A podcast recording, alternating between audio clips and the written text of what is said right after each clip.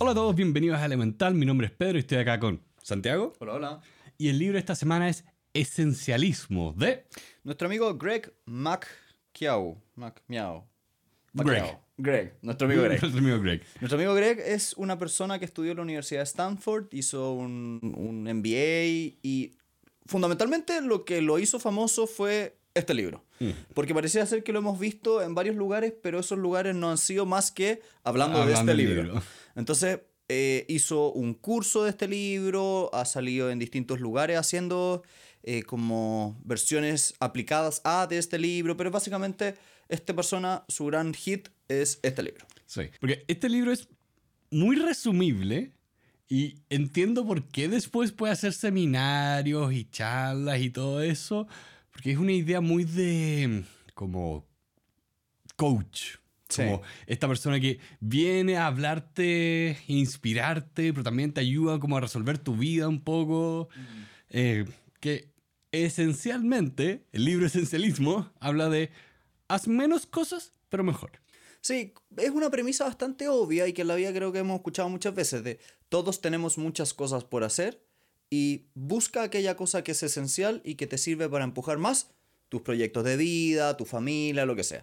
Como jugando un poco en contra de la tendencia del, del- del multitasking que hay hoy en día, Sí. de, de hacer muchas cosas al mismo tiempo e intentar enfocarte en una sola. Entonces, la idea del libro es entregarte herramientas para identificar esa cosa esencial. Sí, que lo hablábamos un poco antes de prender los micrófonos. Creo que es una idea que si bien suena obvia y sencilla, eh, pasa mucho que en el día a día el universo conspira contra nosotros y hace muy difícil efectivamente poder decidir qué es urgente, qué es importante y que podamos un poco tomar control de nuestra vida y decir, a ver, ¿qué tengo que hacer en este momento? Y sabes que me pasa mucho, Pedro, y que lo he visto muy seguido como en el mundo en general, que cuando tú no te pones a ti mismo a definir lo que es esencial para ti, alguien más lo hace por ti. El clásico ejemplo que he visto todo el rato es, si tú no defines qué es lo esencial en tu trabajo, tu jefe lo va a hacer. Si tú no defines qué es esencial para tratar eh, a tu familia o enfocarte con tus amigos, alguien más lo va a hacer. Y eso termina significando que alguien termina definiendo cuál es tu tiempo, qué Sí. vas a hacer con tu tiempo. La- el que me encanta es, si tú no le pones un límite o un borde a un jefe, el jefe va a romper ese límite y va a entrar en tu tiempo personal, va a entrar en tu fin de semana, va a entrar en tu familia. Entonces, el ponerle el límite es una forma de decirte a ti mismo qué es lo esencial que yo no puedo dejar que otro entre en ese lugar. Sí, es un poco esa idea de que lo hemos hablado antes, de es más fuerte y más importante que tú seas el arquitecto de tu propia vida antes que las cosas simplemente te pasen. Entonces este libro un poco habla de que hay finalmente como cuatro pasos para definir qué es esencial en tu vida. La idea de explorar, evaluar, eliminar y después ejecutar. Y sabéis que me gusta harto la introducción de cómo llega a estos pasos. Eh, es muy buena la anécdota donde él cuenta que en la Edad Media era muy habitual escuchar la palabra prioridad. Y la palabra prioridad era singular, era una. Pero hoy en día ha mutado la palabra y habitualmente escuchamos que uno tiene prioridades como algo plural. Y es bien curioso porque es bien contra, como que contradice la palabra en sí misma, porque si tú tienes infinitas prioridades, en verdad no tienes prioridades. Sí. Entonces no hay nada prioritario. Entonces tenemos que reclamar y recuperar el concepto o la idea de que la prioridad es una. Sí, o la, el- la otra forma de decirlo es, ah, es que todo es urgente e importante. Bueno, si tengo tres cosas urgentes e importantes, ¿cuál hago primero? Y me encanta eso, en la oficina me pasa harto de, esto es urgente, esto es importante. Perfecto, no hay problema. Entonces, ¿dejo de hacer esto otro que también es urgente e importante? Ah, no, no, no, no, no, no pares. Ah, entonces no es tan urgente e importante. ¿Qué es prioridad? Y es muy buena técnica para trabajar y manejar a los jefes. Cuando te dicen, mismo. cuando te dicen, esto era para ayer, esto es ahora, tienes que hacerlo al tiro. Ok, perfecto, voy a dejar de hacer esto otro que es menos prioritario. ¿Es así? Y cuando ellos mismos se, se enfrentan a esa, a esa disyuntiva, se dan cuenta que en verdad no era tan prioritario. Sí, bueno, y también siendo un poco generoso con los jefes, por general, no saben en lo que estás trabajando, entonces no tienen cómo finalmente adivinar que tú tienes otras prioridades, que también habla también habla mal de cómo es que no tienes idea qué es las cosas que se están haciendo en el día a día, pero bueno. Parte del liderazgo, digamos. Ahora, es también muy cierto que la cantidad de opciones y cosas que tenemos hoy en día es mucho más abundante de las que habían antes. Y, y yo creo que eso se representa mucho en las personas, por ejemplo, en la universidad. El estudiante universitario muchas veces tiene muchas prioridades y muchas opciones porque literalmente su semestre está diseñado en torno a 5, 6, 7 ramos. Entonces, tiene cinco trabajos en paralelo de cinco profesores que todos consideran que su propio ramo es el esencial. Y es verdad que esa disyuntiva de priorizar es bastante dramática cuando en verdad son todos equivalentes. Entonces, el desafío de una de como un buen estudiante es aprender a ordenar las prioridades de una manera estratégica. Sí, porque es muy loco eso que dices también pensando en mi experiencia en la universidad, de que, claro, todo termina siendo igualmente prioritario en el papel, pero en la práctica no, no, es así. O sea, hay ramos que, entre comillas, tienen más peso, no solo en dificultad, sino en cantidad de trabajo. Y supone que tú tengas que pasar esos y también los ramos que no te importan y que la materia puede que tampoco te haga sentido. Y, tienes que hacer ese maldito trabajo, que porque me decía después se coordinan todos los desgraciados y tienes una semana llena de pruebas. Siempre, siempre, es espantoso. Bueno, ahora, ahí el detalle está en, por ejemplo, ¿cómo eres capaz de distinguir entre cinco materias universitarias cuáles son las prioritarias y cuáles no? Y en segundo lugar, ¿cómo discriminar dentro de un mismo ramo qué es ruido y qué no es ruido? qué trabajo realmente vale la pena dedicarle las 50 horas y cuál no vale la pena dedicarle las 50 horas. Y se los digo como profesor universitario, a pesar, a pesar de que a mí me gustaría que todos los alumnos fuesen capaces de hacer el 100% de las actividades con el mismo entusiasmo y la misma dedicación, en la vida real también hay que aprender a que hay ciertas tareas que no tienen que salirte tan perfectas como otras. Y esa es una habilidad muy importante en la vida. Hay veces que tú tienes que entender que en el trabajo escribir increíblemente bonito un correo electrónico a una persona que trabaja contigo no es tan importante como, por, por, ejemplo, en el mundo de los abogados, escribir una buena demanda. Entonces, tener esa capacidad de distinguir entre la tarea realmente importante que le tienes que dedicar todo el tiempo y la no tan importante, te hace también saber cómo priorizas tu tiempo. Sí, ahí encuentro que es muy útil pensar un poco cuál es la consecuencia de esto, porque hay veces que uno dice, ya, no sé qué es más importante, qué tengo que hacer. A ver, ¿Qué pasa si no cumples esta tarea? Yo me acuerdo mucho de un amigo que le pasaba de que miraba en menos todo lo que eran como los... Em, no, eran, no eran tareas, creo que eran controles en macroeconomía. ¿Ya? O sea, porque ya pesan, en total son 7 controles y pesan el 20% en total. Y, ¿Pero qué pasaba?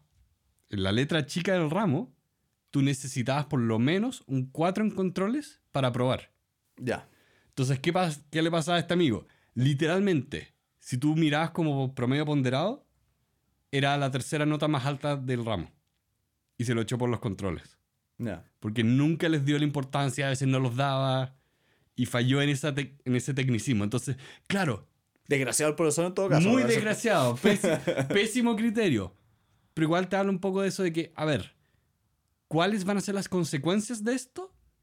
es una forma un poco de poder priorizar, que es un poco lo que decías antes con el tema de los jefes, de, muy bien, ¿quieres que haga esta tarea? Voy a dejar de ser otra. Entonces el jefe tiene que ver a la cara la realidad de que dejes de hacer la otra tarea. Mm. Piensa la consecuencia. Creo que aquí hay una lección bien importante. Está la famosa falacia de creer que puedes hacer todo al mismo tiempo y que puedes tomar todas las oportunidades. Yo te diría que la vida está diseñada de manera tal de que van a haber muchas más oportunidades de las que eres capaz de tomar. Y eso es bien interesante porque cada elección que eliges tiene un costo de oportunidad. Cada cosa que haces implica que no estás haciendo otra. Y por lo tanto, si es que en la vida no eres capaz de hacerlo todo al mismo tiempo, bueno, ¿qué hago a ese respecto? Sí, y pasa, pasa mucho de que yo lo pienso... Y pasan todas las cosas. Yo tomaría como, por ejemplo, cómo se supone que todos tenemos que estar al día de toda la como cultura del entretenimiento de, oye, tengo que estar viendo eh, todas las series de Marvel, las de los Anillos, eh, The Boys, y, todos te dicen como, no, es que tienes que ver esta, buenísima, buenísima. A mí me pasó, por ejemplo, con Marvel que si yo en un momento estaba viendo todas las películas y me encantan y todo, ahora que empezaron también a sacar series de televisión, ahora digo, no, es mucho. No tengo tiempo para todo esto. simplemente no tengo tiempo para dedicarle todo mi consumo de entretenimiento a este producto. Ahora, eso es interesante. Hoy en día estamos ante una cosa que nunca antes había pasado. Hace 10 años atrás, tú le preguntabas a alguien que tenía, no sé, 50 canales de televisión y le decías, ¿alcanzaste a ver todas las series de televisión? En una de esas, dentro de un género, estaba medio ahí, pero alcanzaba. Hoy en día es físicamente imposible ver todo el contenido de Netflix, todo el contenido de Disney, todo el contenido de HBO. Es físicamente imposible. No hay suficientes horas en la vida humana como para ver todo lo que está en ese lugar ahora. Entonces, yo creo que una de las grandes habilidades hoy es ser un gran curador. Es ser capaz de discernir todo este grupo gigante de cosas y decir, esto es bueno y esto le voy a dedicar mi tiempo y a esto me quiero dedicar y esto es bonito, esto me gusta, esto me entretiene. Y a la vez eso implica rechazar activamente cosas que no quieres ver. No tienes por qué estar al día en todas las series que todo el mundo está viendo, porque literalmente no hay tiempo. Siempre hay una especie de intercambio, siempre hay un trade-off, como le dicen. Si tú decides que vas a estar al día en todo el universo de Marvel, ok, no vas a tener tiempo quizá para ver las cosas de Amazon. Si tú decides que quieres aceptar todos los trabajos y proyectos que se te cruzan, eventualmente se te va a acabar el tiempo del día. El tiempo en un día no es infinito.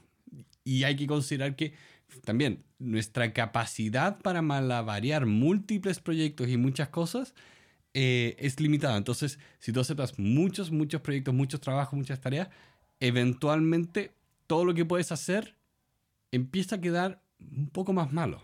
Porque no eres capaz de hacerlo todo. Y también, dentro de las opciones que eliges, qué opciones dan más resultados, que creo que también es una forma de ponerlo y mirarlo bien interesante, porque si tú lo, lo miras y decís, mira, hay cinco trabajos de los cuales puedo hacer en este minuto, pero hay uno que si le dedico la misma cantidad de tiempo que el resto, da una mayor cantidad de resultados, ese tal vez es el que tengo que elegir. Y eso también nos habla de otra cosa que está como oculta en la vida, que es muchas veces en la vida los resultados no son simétricos en las, en las opciones. por eso, piensa en consecuencias. ¿Cuál es la consecuencia? Hay opciones que te dan muchos más resultados y eso es súper injusto, porque hay veces que hay un trabajo que da muchos más resultados, o hay una, una, no sé, un libro que te da mucho más entretenimiento, o hay una amistad que te entrega mucha más felicidad. Y es totalmente desproporcionado. Entonces, reconocer que la vida no es igual, que las opciones no son iguales y que hay opciones que dan muchos más resultados que otras, es importante en la vida. Sí, porque finalmente todo vuelve a que tú vas a tener que tomar decisiones respecto a estas opciones. ¿A cuál le dices que sí? ¿A cuál le dices que no? Y tienes que explorar todas estas características que estabas mencionando para ver cuál es la decisión que tú quieres en tu vida. Mm. Cosa que, de nuevo, no te pasen las cosas, tú hagas que ocurran. Y también ser intencional en la forma en que diseñas tu vida para girar en torno a esa opción. Ejemplo, muchas veces nos pasa que estamos en la oficina, partimos y nos damos cuenta que tenemos que hacer siete cosas o 20 cosas. Y uno empieza a trabajar en el primer trabajo que uno tiene contento y de repente entra la llamada. Y de repente entra el mail. Y de repente suena la notificación hoy en día de Instagram, TikTok y todas estas cosas. Chuta, estabas eligiendo una cosa, estabas haciendo una cosa y te entraron por cinco medios distintos estímulos que te llaman a hacer otras cosas. Entonces, me encanta mucho la idea de, en vez de poner el modo avión en el celular, bueno, ponerse como el modo monje en la cabeza y decir, ok, voy a cerrar todas las otras formas que me pueden distraer y me voy a dedicar a hacer esto en un minuto. Y creo que es muy potente cuando uno se dice a sí mismo, me voy a demorar tres horas y me voy a dedicar exclusivamente a solucionar este tema o hacer esta cosa. Y es increíble, uno no se da cuenta la cantidad de interrupciones que uno tiene. La cantidad de, de, pop-ups, la cantidad de llamadas, la cantidad de, de, gente que te toca la puerta y entra. Sí, y acá es donde, bueno, me gustaría un poco que el libro, no sé si fue por la época en la que se escribió, porque después hay muchos estudios que han surgido sobre el ambiente laboral cómo es que se trabaja hoy en día. Y efectivamente ocurre que hay evidencia que valida esta idea de que si es que tú realmente no estructuras tu día, estás a la merced de todas las interrupciones, los correos, las nuevas tareas, y eso lo que hace es que eh, finalmente hagas todo mal. nada se hace bien porque todo se está interrumpiendo. Entonces hay, un estudio que hablaba como de, eh, era como una empresa de programación donde decían, las primeras tres horas del día tú las tienes para ti, para hacer tus tareas, y después vienen las reuniones, y después vienen los mails, y después vienen las coordinaciones, pero necesitas ese tiempo para terminar esas tareas que las tienes que hacer tú solo. A mí, a Porque mí hay me- tareas que uno las hace solo y no tienes que estar comunicándote con el resto. A mí me encanta la falacia del trabajo de sacar y limpiar tu correo electrónico. Esa sensación Uy. de... Es, es que es increíble porque el, el correo electrónico... A ver, dame un segundito. Ahí lo puse en móvil. Perdón. Hablando de... Hablando de... Ya, que- ya que me están interrumpiendo. Como iba diciendo, me encanta la falacia del correo electrónico. La idea de que tú cuando estás leyendo y respondiendo correos estás trabajando activamente. Cuando en la vida real muchas veces es una tarea no urgente y no importante y que te desvía de lo realmente importante, que es producir algo, crear algo, inventar algo. Muchas veces me pasa cuando estoy en la, en la oficina de que estoy, por ejemplo, redactando un contrato para un cliente y me llega un correo, y me llega otro correo, y me vienen a preguntar, oye, ¿viste el correo? Y yo me doy cuenta que la persona que trabaja conmigo está más preocupada de responder el correo que de redactar el, el contrato. Lo cual te dice que la calidad de ese contrato muchas veces sufre o Claro. se demora cinco veces más Sí. de lo que debería. Porque está constantemente bombardeado por los correos de los lados. Entonces, yo sugiero a todas las personas el ponerle horas establecidas a la revisión del correo. Tal vez dos o tres veces al día, una en la mañana, una al mediodía y una en la tarde. Pero intentar no estar constantemente durante todo el día respondiendo al correo porque es súper ineficiente. Sí, y ahí es donde, bueno, vuelvo a todos estos estudios sobre la naturaleza del trabajo, porque es de las cosas difíciles, porque en tu caso, por ejemplo, tú puedes, por ejemplo, decir, ya, voy a ignorar los correos, tengo que cerrar la aplicación.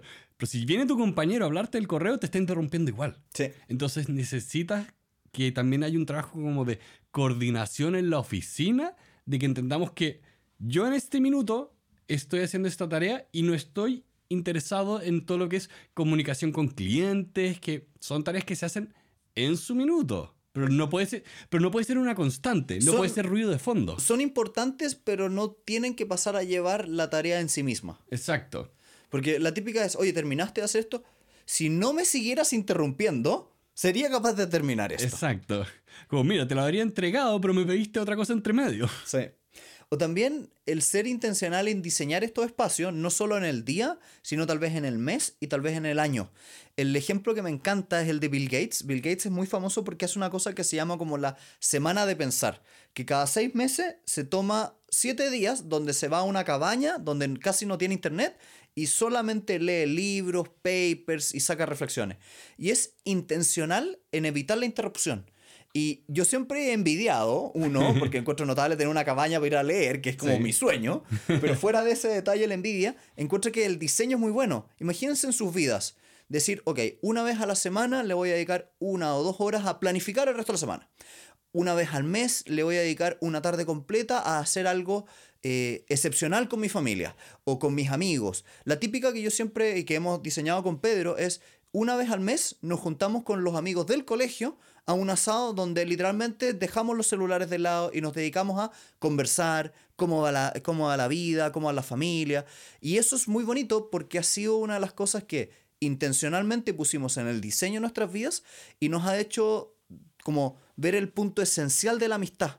Sí. Porque muchas veces uno no ve a los amigos toda la semana. Sí, es que pasa mucho, eh, y acá me tomo este punto que encontré que lo hace muy, muy bueno, de que las personas en el día a día rara vez nos tomamos esa pausa para como observar el ambiente, observar lo que tenemos que hacer para poder tomar una decisión.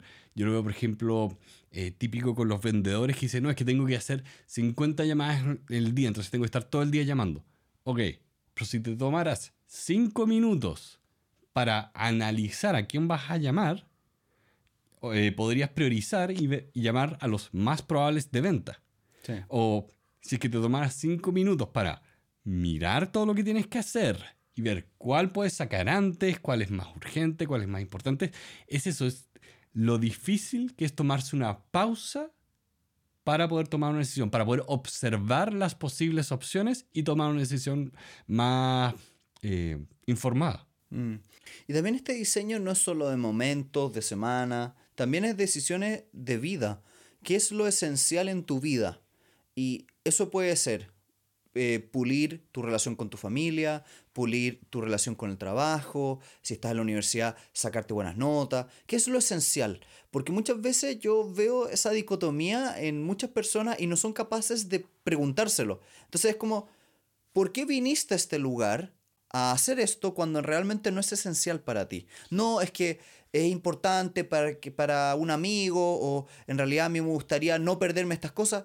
¿Pero es realmente esencial para lo que tú quieres? No, no es lo esencial. Entonces, ¿por qué estás aquí? Aprende a decir que no. Y eso que el decir que no es una de las cosas más difíciles que hay y que a la vez son más bonitas. Es que es la presión social.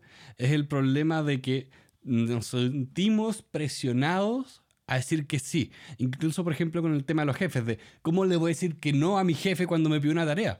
Bueno, pon lo que decíamos antes. Preguntar a tu jefe, ¿quieres que deje de hacer la tarea 1 para dedicarme a la 2? Desafiemos un poco las cosas que nos están pidiendo y démonos cuenta de que decir que no es una opción completamente válida y está bien. El mundo no se va a acabar. Y es positivo que digan que no. Aprender a decir que no, fija límite. Y es divertido, pero la gente te respeta más cuando dices que no. Porque una persona que nunca te responde que no es una persona que no tiene un empuje propio de lo que quiere hacer y por lo tanto está a la merced del resto. Por lo tanto, cuando una persona te dice, no, no puedo porque quiero hacer esto, te está haciendo una declaración desde principio. Te está diciendo, esto es para mí importante y voy a empujar esta cuestión. Y también, ¿cuántas veces pasan personas que decimos que dicen, dicen que sí, pero después no cumplen? Sí. Que pasa mucho también porque es, de nuevo, le digo que sí a todo, pero no puedo hacer todo. Así que eventualmente algo va a fracasar. Y hay formas inteligentes de decir que no, hay trucos. No tienes por qué, cuando un amigo se acerca a ti y te pide algo, decirle no de una manera que hiera su sentimiento, que sea violenta. Por ejemplo... Tienen una torta. No, fuera de, la, de, la, de tirarle una torta, como dice Pedro, eh, tú puedes hacer cosas inteligentes. Por ejemplo, ofrécele una alternativa. La persona te dice, oye, me gustaría que vinieras a hacer esta cosa no puedo, pero mi amigo podría ir a hacerlo por ti. Oye, me gustaría que se hiciera esto. No, pero puedes hacer esta otra cosa. O si es que no, no tiene eso, le puedes preguntar, perfecto, no puedo hacerlo ahora, pero en, en otro minuto te funciona, te sirve y lo mueves y lo trasladas a tu necesidad. Entonces, decir que no no tiene por qué ser violento y no tiene por qué ser malo, sino que puede ser estratégico en la forma de decir que no. Sí, es una forma de ser selectivo con qué es lo que podemos y no podemos hacer, porque volviendo a la idea anterior, no podemos hacer todo. Entonces hay que finalmente escoger qué es lo que sí quiero hacer. Entonces de ahí viene un poco la otra idea de este libro de, ok, entonces eliminemos cosas. Mm. Saca cosas de tu bandeja mental, cosas que te puedas enfocar en lo esencial. Yo creo que hay una estrategia bien entretenida, interesante, respecto de cómo elegir lo verdaderamente importante. Y es preguntarnos, si me gustaría ser recordado por algo, ¿por qué cosa me gustaría ser recordado? Y creo que muchas veces nos equivocamos en la respuesta en relación a lo que hacemos. El ejemplo típico es, ¿a ti te gustaría ser recordado como aquella persona que se quedó más horas tarde en la oficina? Probablemente no. Pero sí te gustaría ser recordado como el padre que estuvo en todas las ceremonias de sus hijos. Entonces, muchas veces actuamos de una forma muy distinta a lo que realmente consideramos importante para nosotros. Entonces, pregúntate a ti mismo, si yo me estuviera mirando hacia el pasado, ¿por qué me gustaría ser recordado? Si mis hijos me miran, ¿por qué cosa me gustaría ser, eh, que, me gustaría que dijeran de mí mis amigos, mis hijos? Y trabaja eso y haz eso. No tienes por qué quedarte después de la oficina y perderte la ceremonia de tu hijo por algo que realmente no, realmente no es importante para ti. Y ojo, y es legítimo que para una persona sea más importante quedarse en el trabajo. También es una opción. Hay personas que dicen, a mí me gustaría ser recordado por los descubrimientos científicos que hice en mi trabajo. Tal vez no es tan importante para mí el tema de mi familia. Y es totalmente legítimo. Lo importante es, ¿qué te gustaría que recordaran de ti? Sí, y toma, toma esa decisión y ejecútala. Lánzate al agua haz eso y no, también, no te desconcentres por todo el ruido que puede haber un poco alrededor. Es, tan importante eso de poder decidir. que es importante y, y anótalo y crea rutinas que apoyen esto también. Lo hablamos la otra vez cuando hablamos de los hábitos, la importancia de crear rutinas positivas que a ti te permitan efectivamente construir la vida que tú quieres. Porque no se trata acá esto de, ya, hemos hablado mucho del trabajo, porque es un buen ejemplo, pero acá no es la idea convertirnos en gente que vive en torno al trabajo y no, se trata de construir la vida que tú quieres. Y el trabajo puede ser una opción. Puede que tú tengas un emprendimiento, eh, que seas independiente. O seas un artista. O, lo que sea. Es legítimo. El, el tema es que tiene que ser intencional. Exacto. Es la intencionalidad. A mí me sorprende muchas veces como en la vida la, la, cantidad de gente que no es intencional con lo que hace, que no se preguntan por la fase en que están viviendo, los proyectos que están tomando y lo que viene. Muchas veces yo lo veo como, pero ¿por qué se casaron? Bueno, es que era lo que venía. ¿Y por qué tuvieron hijos? Es porque es lo que hacen las familias, pero... Los que tocaron. está perfecto, pero ¿era una intención?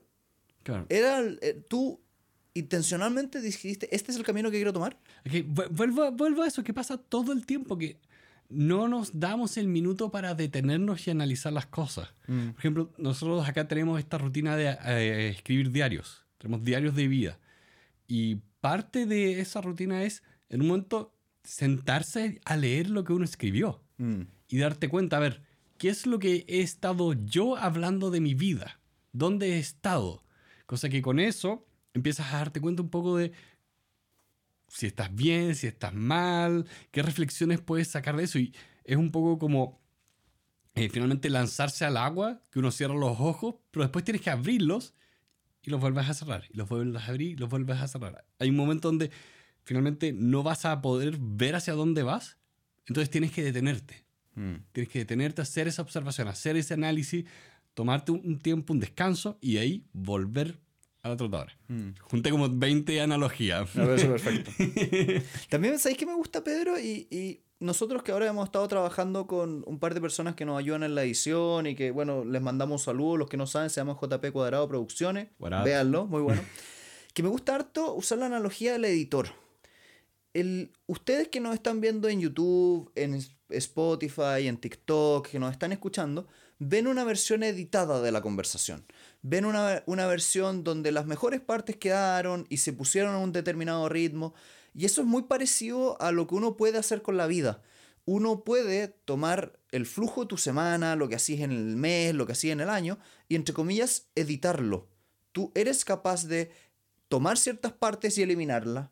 Eres capaz de tomar ciertos proyectos y acelerarlos. Eres capaz de ponerle más dramatismo y alargar una cosa. A mí, a mí me encanta la idea de, de ponerle como sentido del espectáculo a la vida.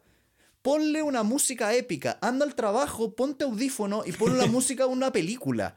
O sea, tu vida puede ser una película si tú literalmente la diseñas así. A mí me gustaría que en mi vida hubiese un, no sé, un mentor. Perfecto. Mentor. Anda y busca el mentor, edita la película. Crea, ponle un sonido. Chuta, a mí me gustaría que esta película fuera menos dramática que tuviera menos, eh, eh, menos momentos difíciles. Bueno, perfecto, toma el personaje y sácalo de la película.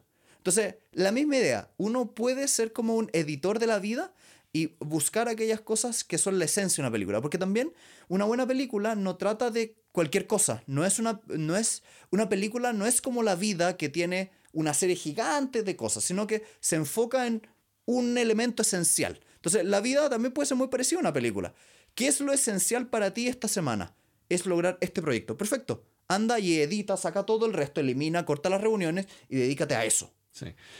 Creo que era Hitchcock que decía que es el arte, que, es, que son las historias, pero la vida sin la parte fome. Sí, son las vidas pero sin la parte fome. Para los que no son chilenos, fome es aburrido. Sí. También otra cosa que me encanta y era una buena analogía del libro, decía, eh, aprender a cortar cosas es un arte. Y él decía, mira, si hubiese tenido más tiempo, te hubiera escrito una carta más corta. En el sentido de que las buenas cartas son aquellas donde tú sacaste muchas cosas. Entonces, una buena vida es aquella muchas veces donde tú cortaste malas relaciones, donde tú cortaste malos momentos, malos proyectos, fuiste capaz de... Y esto lo voy a decir, muchas veces en la vida hay que votar un ramo.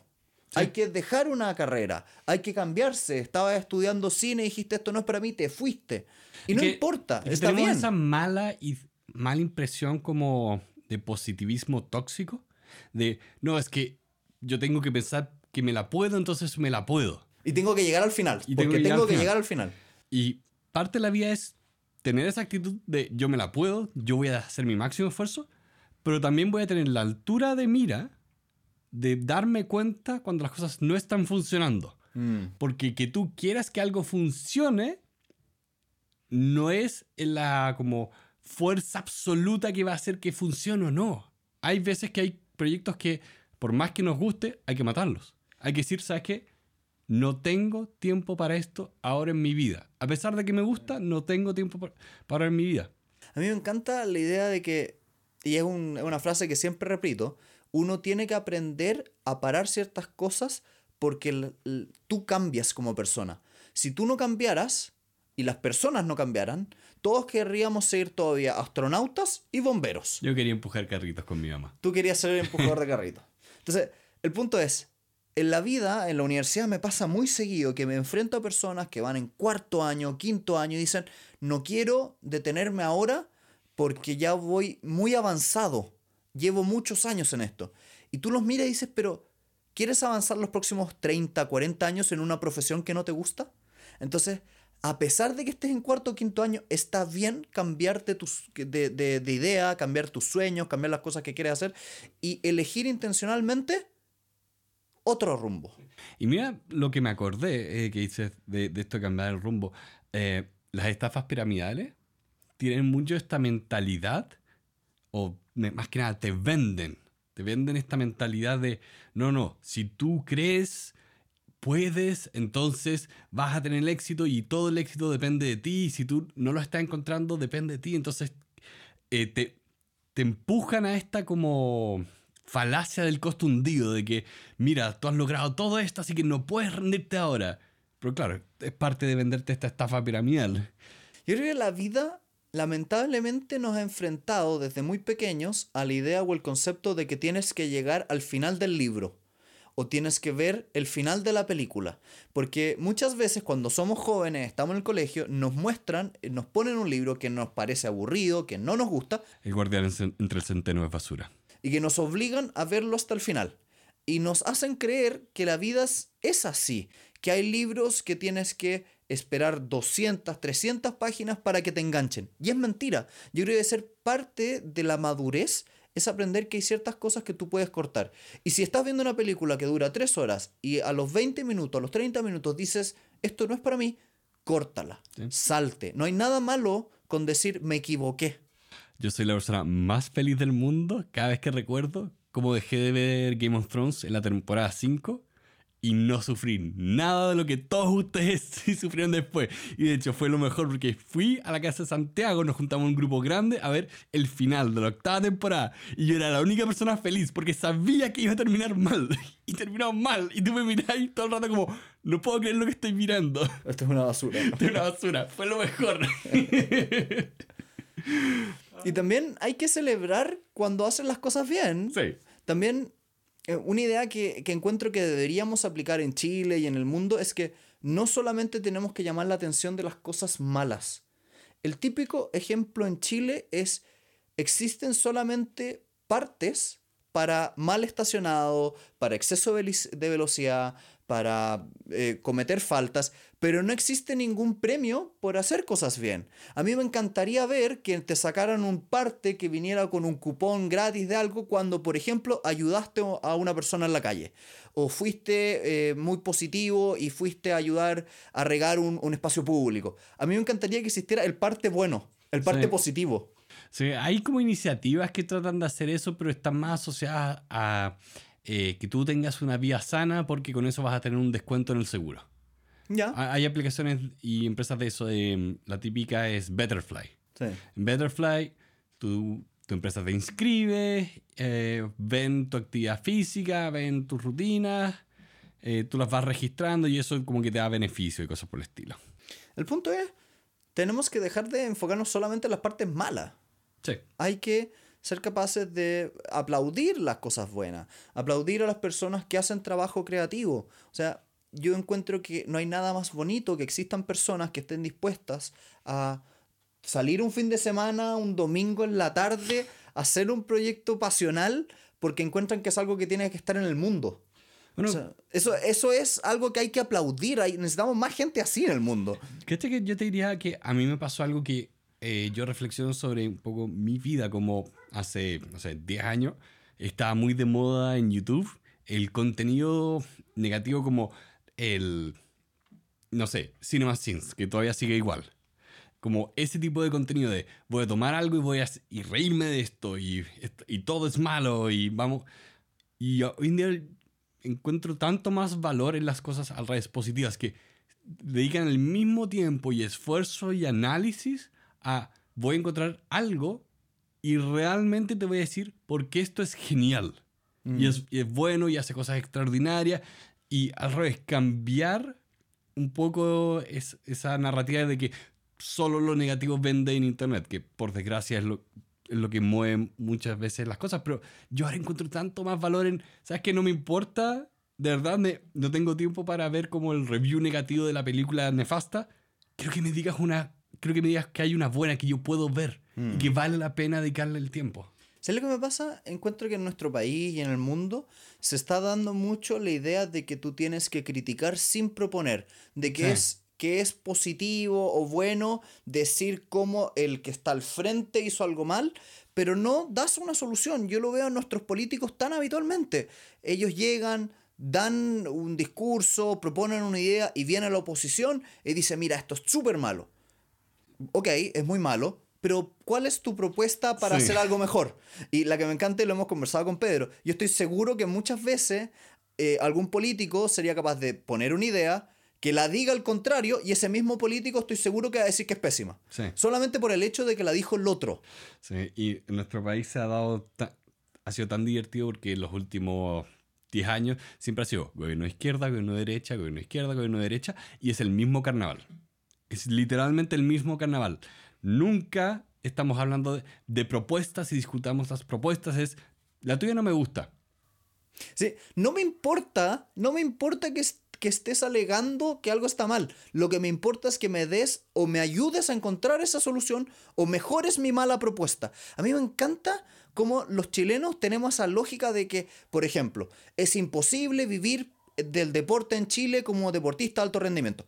Ok, ¿cómo lo estás solucionando? Nosotros, por ejemplo, hicimos una fundación donde con tres amigos hicimos un esfuerzo súper importante para empujar a deportistas de alto rendimiento y levantamos varios millones de pesos y ayudamos a personas, fueron a campeonatos y eso era lo que había que hacer.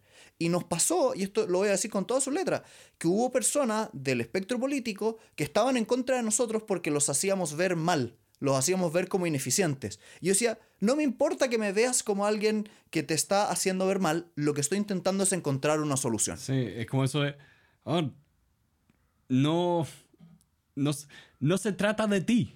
Trata de pensar por un minuto que no se trata de ti y de que te veas mal, sino que haz, sé mejor, haz la propuesta, haz el cambio, haz el esfuerzo hacia una acción que realmente tenga un impacto. Mm. No me importa que los resultados de tu obra no sean vistos dentro de este ciclo eleccionario y que te va a ganar o, o perder votos en el... No me importa. Lo único que me importa es que de aquí a 20 años más esa persona que estás intentando ayudar esté mejor. Sí. que sus hijos estén mejor. Si nosotros hacemos contenido y por ejemplo lo que nosotros hacemos en este podcast, nosotros estamos diseñando un producto de entretenimiento más o menos cultural, Somos entretenidos. en- eh, espero ser algo entretenido, que dure ojalá 20 años, que este capítulo lo pueda escuchar una persona en 20 años más y aún así encontrar valor. Sí. Que no es todo desechable, que no todo es un TikTok de dos minutos. Sí. A pesar de que la, la otra vez nos alegaron de que no le echáramos tanta eh, tierra a TikTok, porque nos descubrieron a través de TikTok y lo encontré muy bonito. Bien TikTok. En, en TikTok. Bueno, con eso vamos a ir cerrando el día de hoy. Este libro es, a mi juicio, un libro que tiene una premisa interesante, pero que lamentablemente adolece de unas 100 páginas que no tenían que estar ahí. Podría ser más corto, porque es un poco eso de que, a ver, la idea es buena. Creo que hoy en día yo podría citar papers y estudios que lo validan, pero en el libro no están. Sí. El libro fue realmente como este producto de la mente del autor. Que No es no, malo. no tiene por qué ser malo, No. pero lamentablemente tiene mucho relleno. Sí. Pero en definitiva, hemos intentado rescatar las cosas positivas del libro. Estamos haciendo una cosa positiva, como veníamos diciendo. Hablamos de las cosas que nos gustaron y los invitamos a ustedes a seguir explorando otros libros con nosotros, viendo todas nuestras redes sociales. Estamos haciendo muchos proyectos donde intentamos ayudarlos a todos ustedes con distintos tipos de contenido. Así que si les gustaría ver más sobre este proyecto o conocernos más, pueden buscar dentro del link que se encuentra en las notas de este episodio. Si lo estamos viendo en YouTube, están acá abajo. Si lo están viendo en las redes sociales, está a los lados. Y en definitiva, los invitamos a ver eh, nuestra página web y a visitarnos. Así que muchas gracias y nos estaríamos viendo la próxima semana. Adiós.